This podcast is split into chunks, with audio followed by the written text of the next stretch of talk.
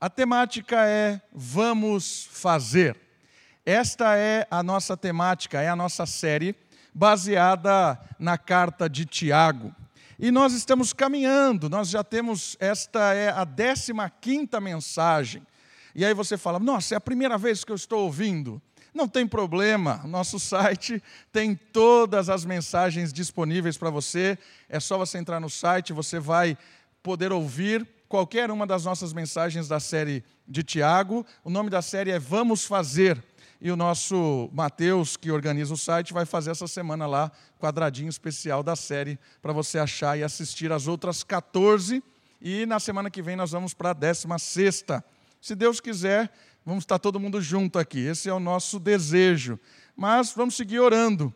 Né? Hoje de manhã nós estudamos o Salmo 130 e uma das coisas que o Salmo fala é a esperança da oração. A gente tem todas as, as notícias dizendo que a gente vai um pouco longe com esse isolamento. Mas, se nós cremos que a oração não acaba quando termina, nós temos uma esperança de um Deus que é maravilhoso, nós estamos orando para que domingo que vem nós estejamos juntos aqui. E se isso for da vontade de Deus, se essa é a palavra de Deus para este momento, nós vamos estar. Então vamos orar com convicção para isso, para que a gente esteja junto aqui. Ok? E na semana passada nós caminhamos no texto de Tiago, no finalzinho do capítulo 3. Tá aí? Vai projetar? Mais um? Ah, tá lá, olha só. O Mel que está aqui, como sempre, está ajudando. Dessa vez ele não está ali, ele está aqui. Vocês vão? Então você está imaginando, o Mel que está ali, com certeza ele está nos ajudando aqui. E aí está projetado para você o nosso resumo da mensagem da semana passada. Nós terminamos, semana passada, o capítulo 3 de Tiago. E o capítulo 3, ele termina falando sobre a diferença da sabedoria que vem do alto e da sabedoria que é terrena. Tiago fala da diferença dessas duas sabedorias. E eu gostaria que você lesse agora com a pessoa que está aí do seu lado. Porque aqui na igreja a gente lê todo mundo junto. Então, nós vamos ler, você vai ler aí o resumo, tá bom? Da nossa mensagem da semana passada. Vamos lá? Tá, tá aí atento? Então, vou contar até três, você vai ler junto comigo.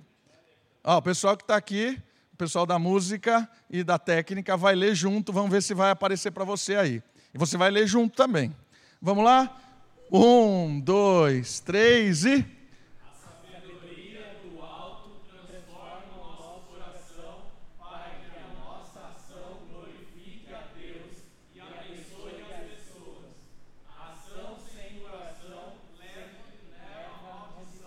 Muito bem. Tropeçando aí na leitura, mas foi. Né? O que, que esse texto está nos ensinando? Este resumo de Tiago 3, de 13 a 18. Que a intenção também é importante. E Deus transforma a intenção do nosso coração com o seu espírito. Não só de aparência, não só de ações externas, mas o Senhor, quando vem trabalhar nos seus escolhidos, ele trabalha com a renovação interior, com a renovação do coração. A intenção faz toda a diferença na ação. Por isso aí o fundozinho do slide em que aparentemente duas pessoas estão fazendo um negócio justo, mas lá atrás você percebe que não é bem justo assim. OK?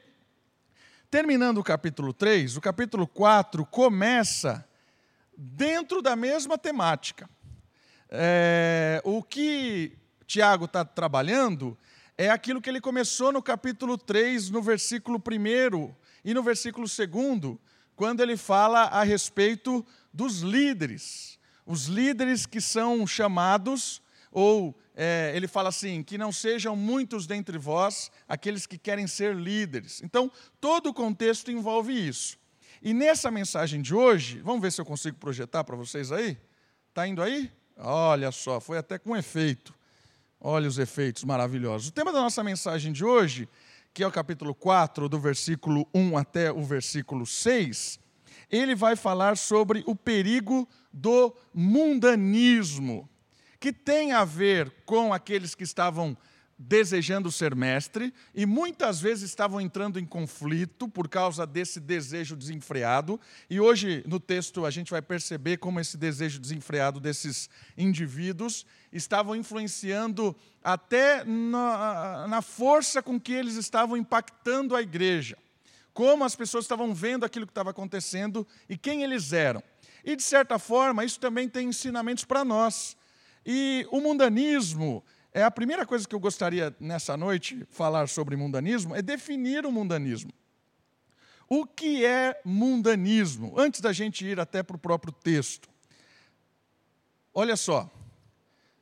Não, acho que eu vou ler o texto primeiro. Olha aí, pega na sua Bíblia, Tiago capítulo 4. Eu quero ler o primeiro versículo sobre mundanismo. Diz assim a palavra de Deus. De onde vêm as guerras e discórdias que há entre vós? Será que não vem dos prazeres que guerreiam nos membros do vosso corpo? Olha que interessante, Tiago está chamando a atenção de algumas coisas sobre a problemática, em primeiro lugar, daqueles que almejavam ser mestres. E é claro que o ensinamento vai redundar a nós também. E olha só, o slide chama a nossa atenção. Tiago inicia este capítulo trabalhando a questão que para ele é a raiz dos problemas, que afligia a comunidade. Tudo aquilo que era visto como sucesso e importante no século, mesmo sendo contrário ao reino, são importados para a igreja. Ou seja, Tiago está percebendo que aquilo que os mestres, aqueles que queriam ser mestres da igreja, na verdade o que eles estavam almejando eram coisas que não tinham a ver com a igreja, não tinham a ver com a ética do reino, não tinham a ver com as coisas de Deus. Eles estavam simplesmente contaminados com as questões deste mundo com as coisas deste século. E estas coisas deste século traziam para dentro dessa discussão entre esses mestres problemas muito grandes para a comunidade. E Tiago está chamando a atenção ah, para a questão de onde vem isso.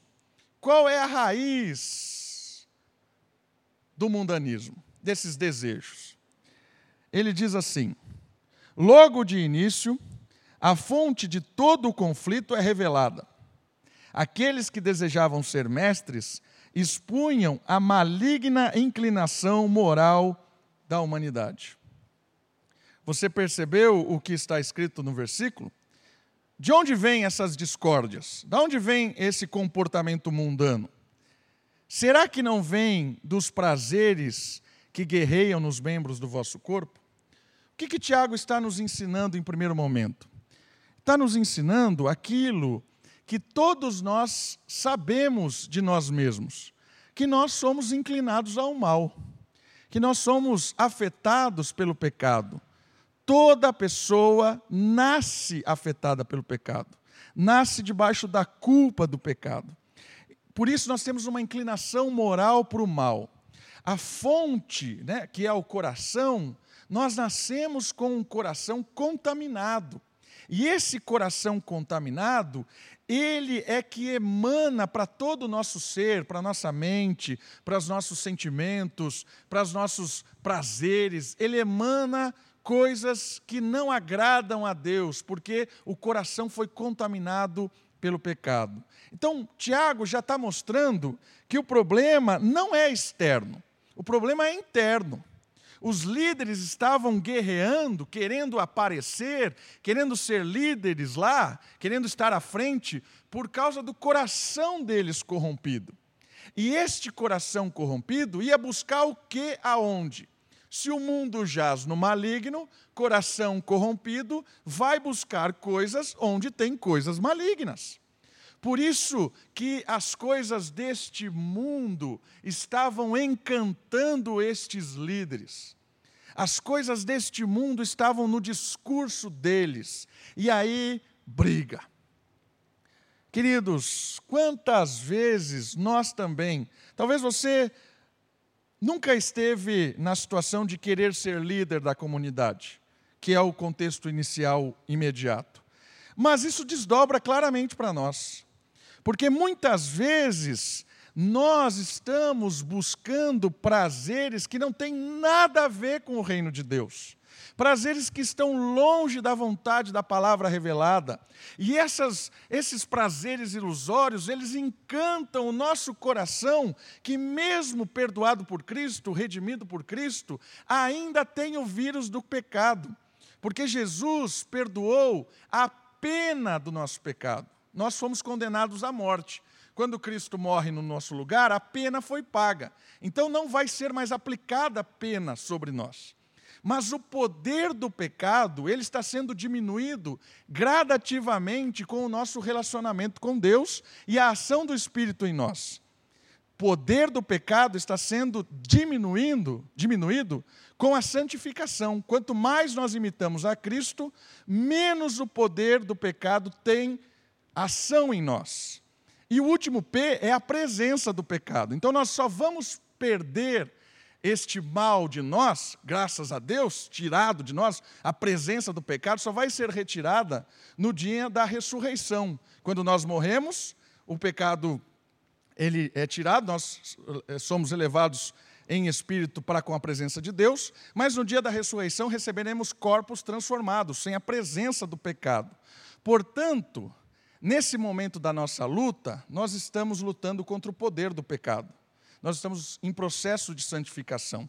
Por isso, muitas vezes, o nosso coração é iludido pelo mundanismo. E aí a gente traz essas coisas que são do mundo para dentro dos nossos pedidos, para dentro da nossa família, para dentro da educação dos nossos filhos, começamos a ensinar os nossos filhos conforme as coisas deste século, começamos a tratar as nossas esposas, começamos a planejar a nossa vida, começamos a sonhar, começamos a lidar em dificuldades, por exemplo, como a crise que nós estamos tendo, lidar de maneira mundana. E como é que o mundo lida com problemas? Está aí. Guerra. Vai no mercado para você ver. Vai lá ver o que acontece no mercado quando está em desespero. Vai em qualquer lugar. O egoísmo aflorece. Por quê? Porque eu preciso me dar bem, eu preciso ter a vantagem, eu preciso. E o texto bíblico está dizendo para nós que a fonte disso é o coração corrompido. Aqui os líderes estavam colocando as suas garras de fora, mas também essa aplicação é para nós. Nós também ainda temos o vírus do pecado. O poder do pecado está sendo diminuindo cada vez mais quando nós nos quebrantamos diante de Deus. Mas nós temos que orar, temos que ter intimidade com Deus, para não ser iludido por este egoísmo e histérico da nossa sociedade e às vezes até dos crentes. Cuidado com esse mundanismo. E esse texto, ele vai ficar um pouco mais é, provocativo, porque ele vai falar que esses líderes, que queriam ser líderes, estavam em constante briga por poder. Já vou abrir todos os slides para facilitar, porque no versículo 2 ele diz assim: Cobiçais e nada conseguis, matais, olha que palavra forte, e invejais, e não podeis obter, brigais e fazeis guerra, nada tendes porque não pedis. Questões importantes do texto. O desejo desenfreado do prazer, derivado do poder, fazia com que os, os interessados em ser mestres se digladiassem ou estivessem lutando entre eles. Estes prazeres estavam contaminados por uma carne egoísta. E aí a palavra começa ali no versículo: cobiçais e nada. O desejo louco impulsionavam estes que não percebiam que nada tinha na verdade, ainda que fossem mestres. O que esse texto está nos ensinando? Eu queria que você percebesse as duas palavras. A que começa, cobiçais, e a que termina, não pedis. Cobiçais, primeiro, tem a ver com aquilo que eles desejavam e almejavam e por causa dessa ilusão que eles estavam tendo, o que eles desejavam era extremamente mundano. E, e, o mundanismo dentro do coração de alguém dentro da igreja não é diferente de alguém que está fora da igreja. Porque o mundanismo é capaz de fazer tudo isso aqui. Não conseguia. O que, que ele não conseguia? Não conseguia coisas de dentro do reino. Não conseguia o propósito de Deus. Mas a cobiça não tinha a ver com, com esses objetivos. O, a cobiça tinha a ver com o que eles almejavam. E para aquilo que eles almejavam, olha o que o texto diz: matavam. Aqui tem uma variante textual que talvez a palavra seja invejavam, mas vamos, vamos ficar com o matavam. Será que realmente, de fato, estavam tirando a vida um do outro? Mas não necessariamente seja isso, porque Jesus nos ensinou que matar não é só dar um tiro, uma lança, uma lançada, uma facada, não é só isso. Você pode matar uma pessoa com palavras. Você pode matar uma pessoa com o jeito com que você trata ela. Por isso, a cobiça, esse desejo desenfreado por aparecer dentro da comunidade, estava gerando nesses personagens aqui um desejo de matar, ainda que talvez não tirando a vida, mas matar com difamação, com calúnia, com coisas que vêm do reino das trevas. Inveja. E tudo isso o texto sempre frisa. Não vai obter. Não vai obter aquilo que é de agrado a Deus. Brigais e fazeis guerras Nada tendes porque não pedis. E por que ele termina com essa palavra pedir? Eu queria chamar a sua atenção. Por que, que eles não pediam? Porque eles queriam ser, serem mestres sem mestre. Imagina, pensa comigo. Pensa comigo uma coisa. Se você tem um desejo completamente pecaminoso, sonha coisas que não têm nada a ver com o reino de Deus, você vai pedir para Deus? Às vezes, quando a gente está numa situação de pecado, quando a gente está numa situação ruim, a gente sabe que está fazendo coisa que não deve, a gente tem até dificuldade de orar, de pedir perdão, de se relacionar com Deus, a gente acaba se afastando das pessoas por vergonha. E o texto diz que todo esse clima, esse ambiente criado por esses que queriam ser mestres, fazia com que eles não pedissem porque o desejo deles não era servir a Deus. Por isso que eles não tinham nada de Deus. Eles não conseguiam nada de Deus. Eles estavam almejando uma briga por poder, eles queriam ser mestres, mas não queriam mestre.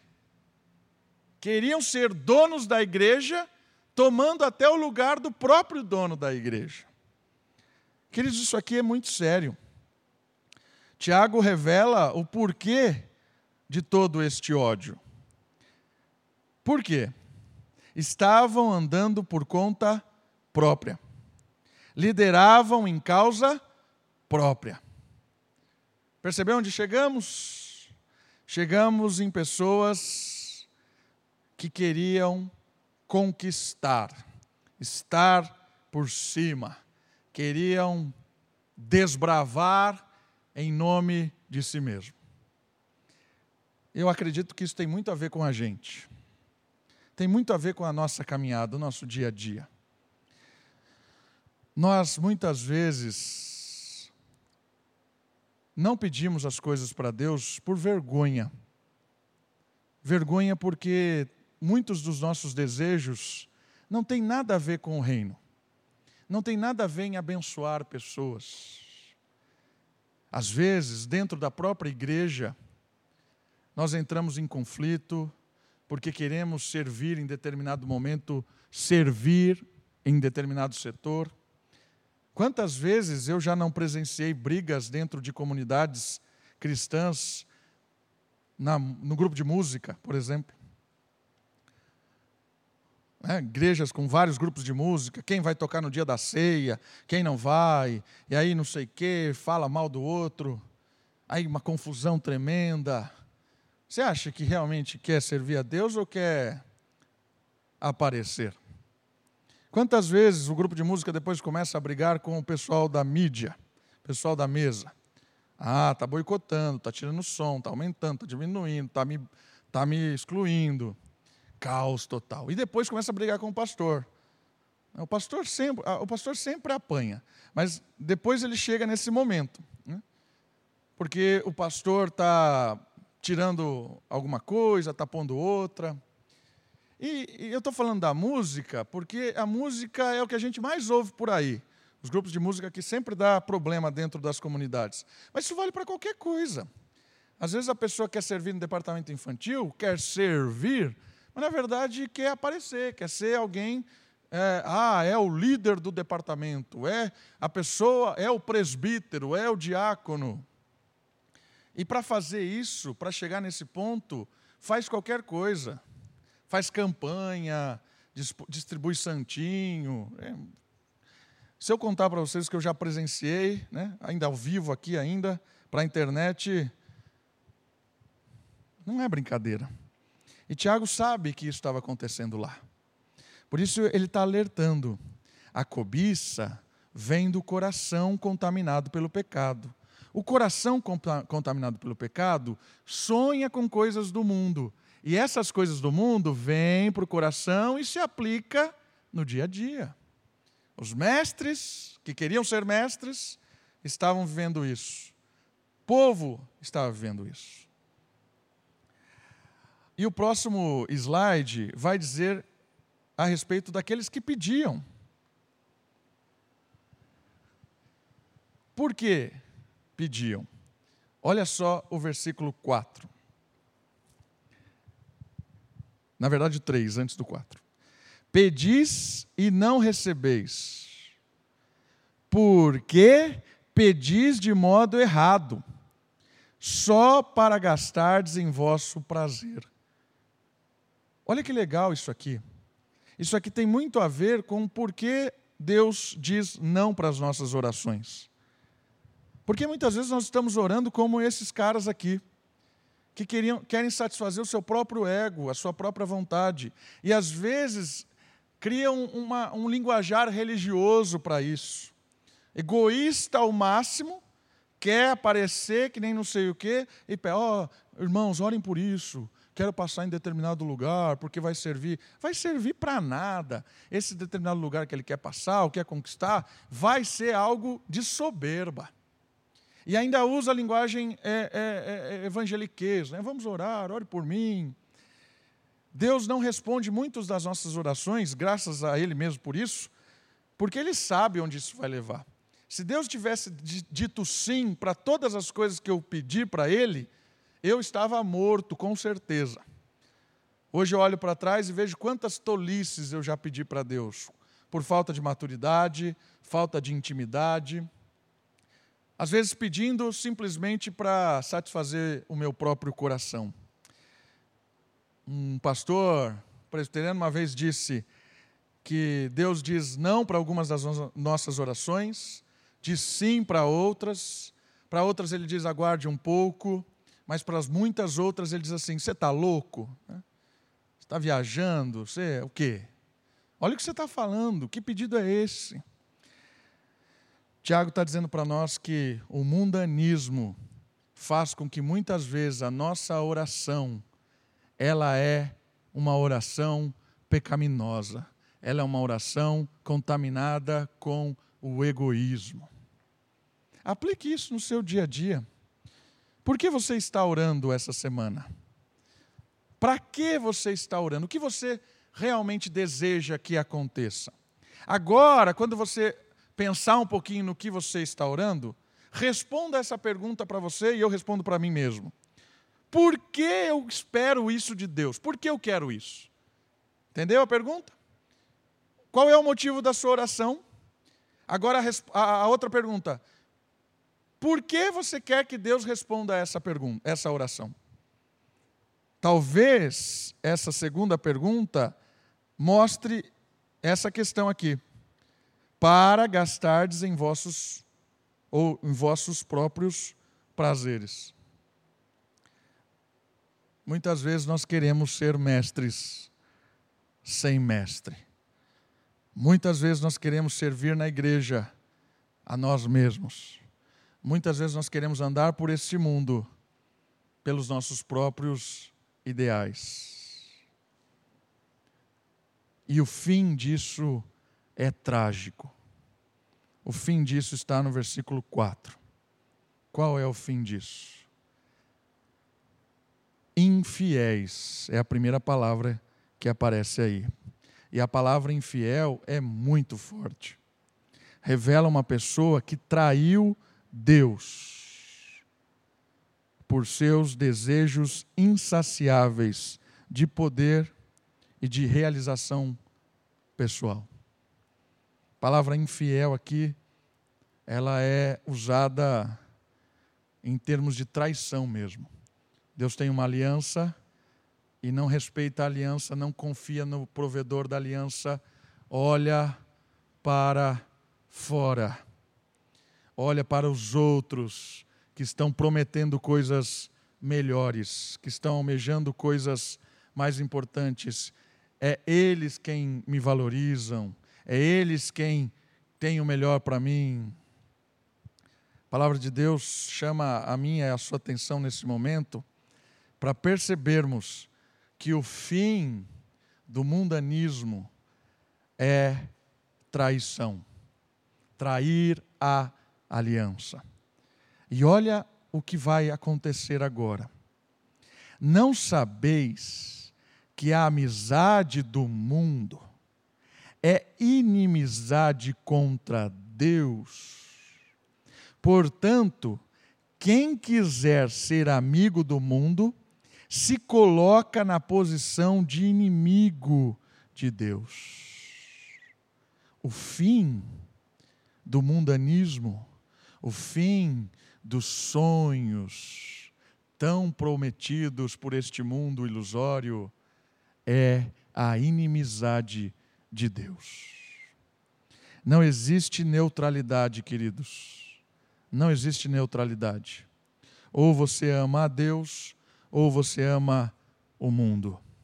Ou você está fiel com as promessas de Deus, ou você está iludido com as fantasias do mundo. E aquele que é amigo das fantasias do mundo é inimigo de Deus. Não tem neutralidade. Não estou em cima do muro. Não tem em cima do muro. Porque se você está em cima do muro, o diabo diz que o muro é dele. Não tem em cima do muro. Vários são listados na Bíblia como inimigos de Deus o diabo, a carne, os pecadores impenitentes, né, loucos, a morte. É trágico este estado de oposição. E eu queria, só para mostrar o peso de se tornar inimigo de Deus, alguns versículos que falam da inimizade. Vamos projetar aí? Olha só. Três versículos. O primeiro deles Salmo 73, 27. Pois eis que os que se afastam de ti estavam na aliança, foram para o mundo, né? traíram a aliança, perecerão. Tu tens destruído todos aqueles que se desviam de ti. Forte. Salmo 21, 8. A tua mão alcançará todos os teus inimigos a tua mão direita alcançará aqueles que te odeiam. Deus, na verdade, não tem inimigo. Porque quem se coloca no patamar de Deus? Não tem. Não tem adversário. Nesse sentido de adversário, né? Inimigo aqui é contrário, mas esse contrário não faz nenhuma oposição real a Deus. Deus, no momento que Ele quiser, Ele aniquila. E olha só a parábola contada por Jesus em Lucas 19, 27, como ela termina. E quanto àqueles meus inimigos que não quiseram que eu reinasse sobre eles, trazei-os aqui e matai-os diante de mim. Olha como termina essa parábola daqueles que foram inimigos por isso, eu queria que você percebesse a seriedade do mundanismo. eu queria que você percebesse que Deus conhece o nosso coração, Ele conhece as nossas intenções. Eu queria que você percebesse que esse texto está falando, em primeiro momento, pelos mestres, aqueles que queriam ser mestres e, para alcançar essa posição, estavam se é, destruindo.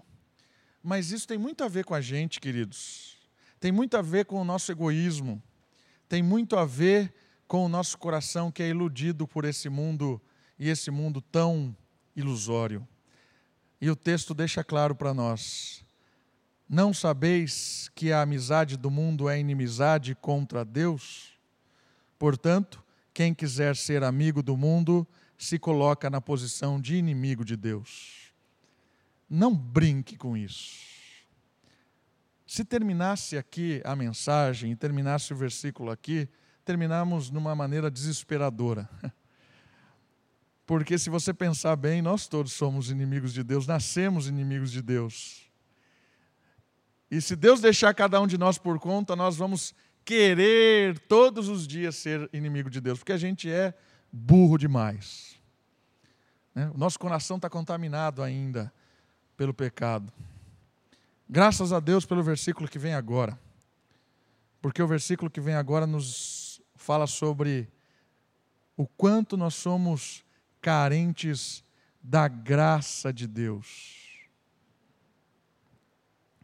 Carentes da graça de Deus. O versículo 5, 6, 7. 5 e 6, né? A gente vai até o 6 hoje. O 5 e 6 vai mostrar essa carência de Deus, o 5 e o 6. O primeiro versículo, 5, ele é um versículo muito difícil de ser traduzido. Muito difícil mesmo porque ele vai nos dar três possibilidades de tradução. Eu vou explicar por que, que ele é difícil de ser traduzido. A primeira questão é que a primeira questão é fácil, ela fica assim: ou pensais ser sem motivo o que a Escritura diz. Vocês pensam que a Escritura está dizendo isso sem motivo? O que a Escritura está dizendo sem motivo? Agora é muito difícil traduzir. Por que, que é muito difícil traduzir esse texto? Primeiro, porque espírito é escrito todo em caixa alta, pneuma, no original grego. Então, o intérprete vai ter que concluir na sua tradução, aquele que está interpretando o texto bíblico, se esse espírito é espírito com letra maiúscula, o espírito de Deus, ou se esse espírito é com letra minúscula, o espírito humano. Essa é a primeira dificuldade do texto bíblico da tradução, vou dizer, não do texto bíblico. O texto bíblico foi originalmente escrito bem. É o homem que faz coisas confusas. Primeira dificuldade de tradução e interpretação é o espírito. A segunda é a palavra ciúme que está no texto bíblico. Ela pode ter uma conotação positiva e ela pode ter uma conotação negativa. A mesma palavra é a ideia de, no português também, né? O ciúme no sentido positivo, de cuidar, de proteger. Você ama, você tem aquele ciúme não dominador. E aí o outro oposto, né? O ciúme quando fica dominador é aquele doentio, certo? Então a palavra em português também pode ter essa conotação tanto positiva quanto negativa. Vamos lá, possibilidades de tradução desse texto. O que ele vai falar sobre ao desespero da nossa da, da graça. Nós estamos carentes pela graça de Deus. Primeira tradução desse texto bíblico pode ser que ciúme aí refere ao que o Espírito sente por nós. Talvez seja o que está na sua Bíblia. A minha Bíblia prefere essa tradução. Olha só, diz assim: O Espírito, a minha está com letra maiúscula, que ele fez habitar em nós, tem muito ciúme. Então, quando eu estou é, encantado com o mundo, o espírito que habita em mim fica com o desejo de me proteger, de cuidar de mim. Mas eu loucamente estou querendo fazer aquilo que não deve. Nesse texto, então, nessa possível interpretação, o Espírito é aquele que supre a nossa carência de desespero, vai nos buscar, é o Espírito que nos retém, nos segura quando nós somos loucos pelo pecado que nos contamina. A segunda possível tradução é ao que Deus sente pelo próprio Espírito. Aí seria assim: o espírito que ele. É, ele tem ciúme do espírito que fez habitar em nós. Ou seja, Deus tem zelo por este espírito que está trabalhando no nosso coração, e quando nós estamos sendo infiéis, é mesmo que nós estamos afrontando ao próprio Deus que colocou o espírito para trabalhar no nosso coração. Essa é uma segunda possibilidade interpretativa. Terceira possibilidade interpretativa, e eu acredito que essa é a mais que faz um, um, um mais sentido. E aí você vai perceber por quê que tem a ver com a carência da graça, tem a ver com todo o contexto até aqui descrito. O espírito aqui seria minúsculo, o espírito humano. E o ciúme seria mais uma questão negativa. Olha só como eu traduzi esse texto. A minha tradução ficou dessa maneira. Opa, tá lá. Ou suponhais que em vão afirma a Escritura. O Espírito minúsculo que Deus pôs em nós, agora está cheio de desejos invejosos. Eu prefiro essa tradução, e faz, faz sentido para mim, porque agora vai revelar a graça de Deus.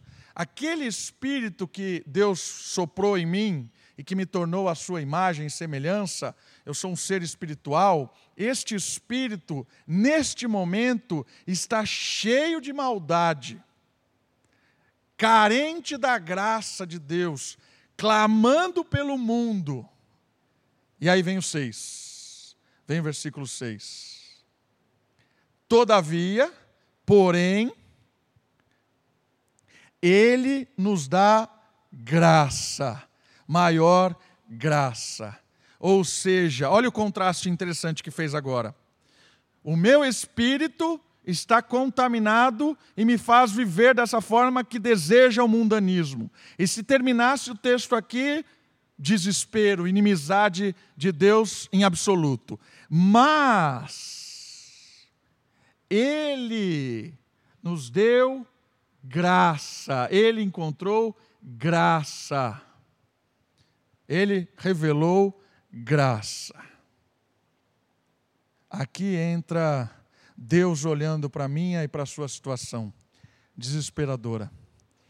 Deus olhando para mim e para você, sabendo quem nós somos, sabemos que o nosso coração, o nosso espírito, o tempo todo é rebelde, vai nos buscar.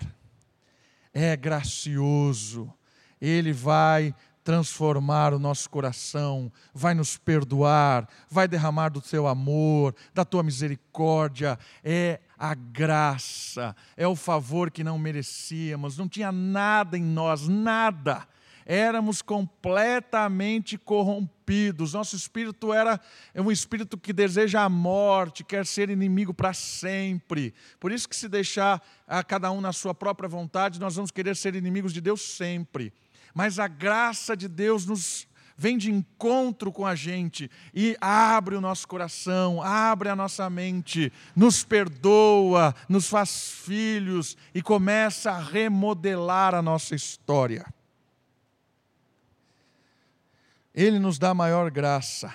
Por causa disso, Deus se opõe aos arrogantes porém dá graça ao humilde.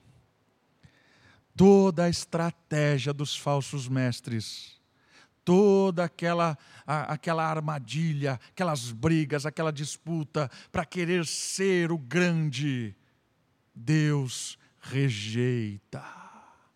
Mas quando nós percebemos, pelo toque do Espírito, pela graça maravilhosa revelada em nós, a nossa, a, a nossa pequenez, o nosso desespero, quando nós nos quebrantamos diante de Deus, Deus se achega a nós. Deus resiste ao soberbo, mas dá graça ao humilde. O texto termina de forma maravilhosa, meus irmãos. O texto termina dizendo para mim e para você que quanto mais nós percebermos que nós somos pequenos, quanto mais nós percebermos que nós estamos completamente nas mãos de Deus, que sem Ele nós nada podemos fazer e que todas essas promessas do mundo são ilusórias, quanto mais nós percebemos isso nos quebrantamos, mais a graça de Deus brota em nosso coração, mais o Espírito transborda, mais nós somos cheios da Sua misericórdia. Deus se achega em nosso coração, Deus se achega em nossa vida e Deus faz com que nós percebamos o que é ser filhos. Deus faz com que nós sintamos a tua proteção, o teu cuidado, e ainda que as pessoas estejam aí se matando por poder, a terra é prometida aos mansos, humildes. Deus derrama da sua graça aos humildes. Meu irmão, minha irmã, não entre na ilusão deste mundo.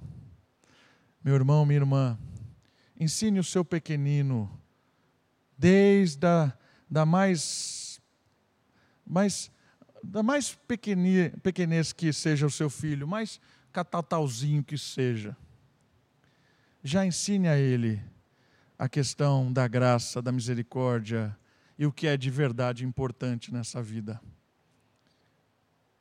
Não caia na ilusão deste mundo. Não vale a pena ganhar o mundo inteiro e perder a alma. Não vale a pena ser aplaudido por milhões e milhões e milhões de pessoas e se tornar inimigo de Deus. Não vale a pena caminhar rumo à destruição. Que a graça de Deus possa encher o seu coração de humildade, de amor e de temor, e que a cada dia mais nós possamos depender do Senhor, entregar a nossa vida a Ele e seguir na dependência desse Deus que é gracioso e misericordioso. Vamos orar?